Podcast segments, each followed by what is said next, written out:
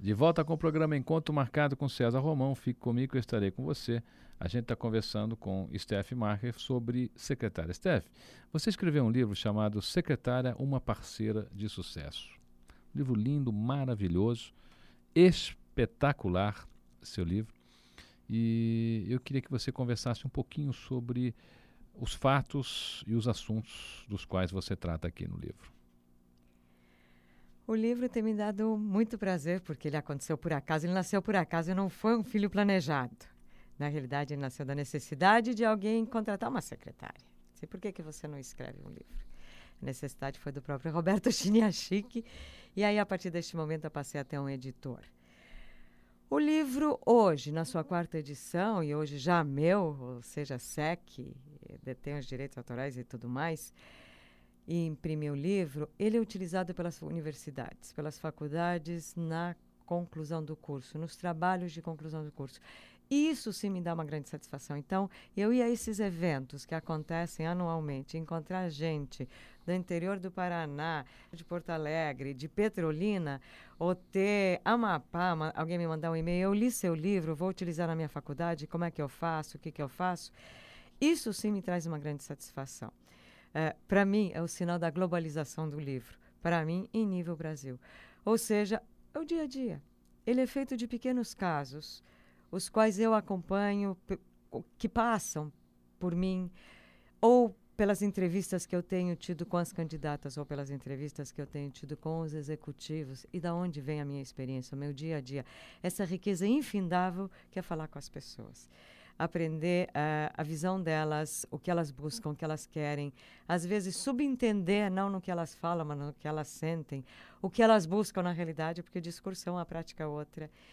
E aí o livro foi feito com esses pequenos casos, cada um para um tema proatividade, a credibilidade, confidencialidade, enfim, como é que a gente encara a carreira, como é que a gente encara a si mesmo. Como, lembra, no começo nós falamos que a gente precisa encarar a carreira como uma coisa sua, você precisa ver como é que você quer encarar a sua vida. Da maneira que você encara a sua vida, você também encara a carreira. É uma coisa muito hoje ligada, não é uma coisa estanque e separada. A nossa carreira é um patrimônio, da mesma maneira que o poder de decidir sobre a nossa vida também é, e é um privilégio. As secretárias hoje, com, com, essa, com essa evolução do conceito, essa evolução das informações, essa evolução do comportamento, essa mudança até de comportamento, ela é mais conselheira hoje também ou não?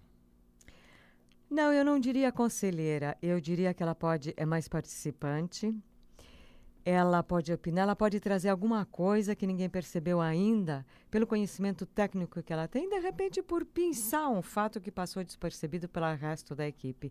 Ela não é uma conselheira, mas ela é uma pessoa competente capaz, tem neurônio, né?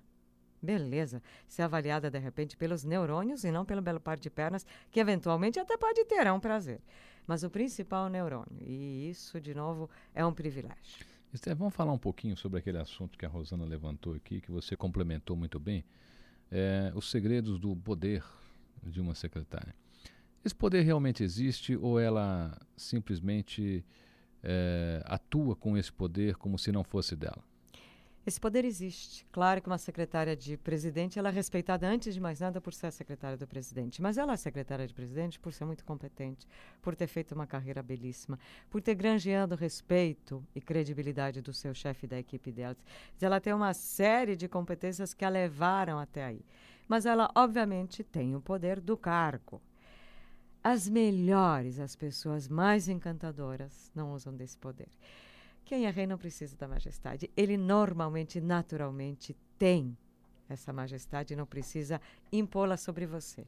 E é isso que torna a relação de novo bonita. As pessoas que jogam a sua autoridade e a impõem em cima dos outros não criam parceria, criam uma relação, um vínculo de autoridade no modelo ultrapassado no, no, no século que nós vivemos. Quanto tempo um executivo hoje leva para descobrir que a sua secretária, de repente, trabalha na Gestapo? Eu espero que ela não trabalhe na Gestapo para começar. É. Mas uma boa secretária põe seu chefe na linha assim. Ele não leva tempo. Se ele soubesse, levasse algum tempo e descobrisse tudo, ele dispensaria todas da mesma maneira que nenhum casamento iria durar se todos nós levássemos em consideração é as coisas ruins. A gente né? vê muito executivo, alguém fala, o quê? A minha secretária fez isso? Né? Quer dizer, como se, se aquilo fosse, às vezes, uma tremenda novidade. Às vezes é mesmo, Steph? Não. não.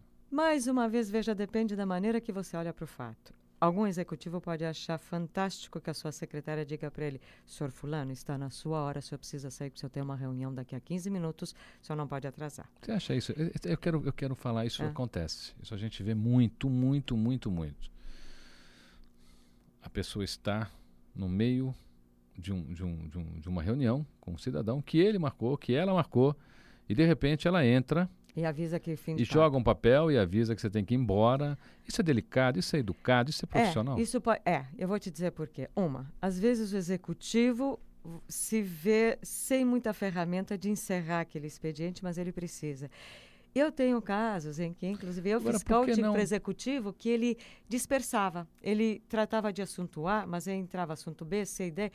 Todas as reuniões dele levavam duas a três horas mais do que o devido. A primeira vez que eu fui lá, eu fui atendida duas horas e meia mais tarde do que devia. A segunda vez, depois de meia hora, disse: vocês vão me perdoar, mas eu tenho outro compromisso, não posso me dar o luxo de atrasar. Se eu hoje atrasar num cliente, ele não vai me receber. Então há uma certa ética corporativa em que a gente deve cumprir comprometido. Uma reunião não pode demorar. O normal dela é meia hora. O máximo, uma hora, mais do que isso não. Então, a secretária, sim, tem que entrar e dizer: o senhor vai me perdoar, mas o senhor tem um compromisso. O senhor quer que eu adie o seu compromisso? Eu desfaço o seu compromisso, o senhor escolhe. Ela pode dizer isso para ele. Mas, senão, ela vai ser avaliada por fazê-lo cumprir o compromisso. Até porque, normalmente, a pessoa que está com ele também tem outros compromissos.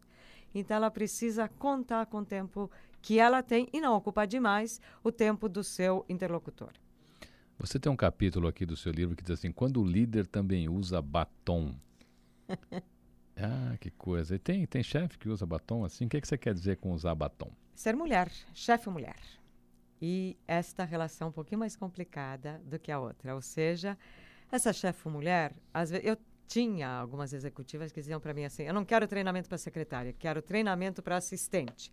Não gosto do nome secretária, porque elas tinham vindo de uma carreira de secretária e às vezes fica esse ranço.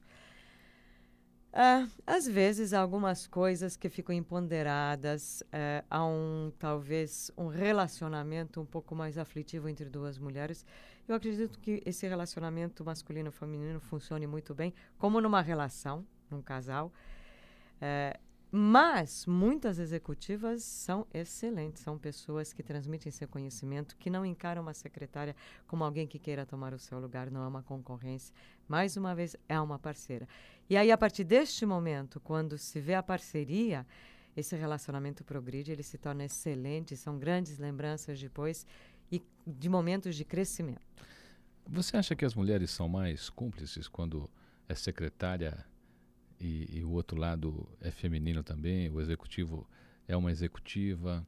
O, onde é que fica o melhor relacionamento? Homem-mulher ou a mulher-mulher? Eu acho homem-mulher. É, esse relacionamento, a não ser que a executiva realmente não carregue ranço nenhum do resto das carreiras e não queira comprovar sua competência em cima da secretária ou seu poder em cima da secretária, Ui, eu depois vou levar um monte de, de, reclamações depois dessas coisas todas. Mas eu não sou machista, bem pelo contrário.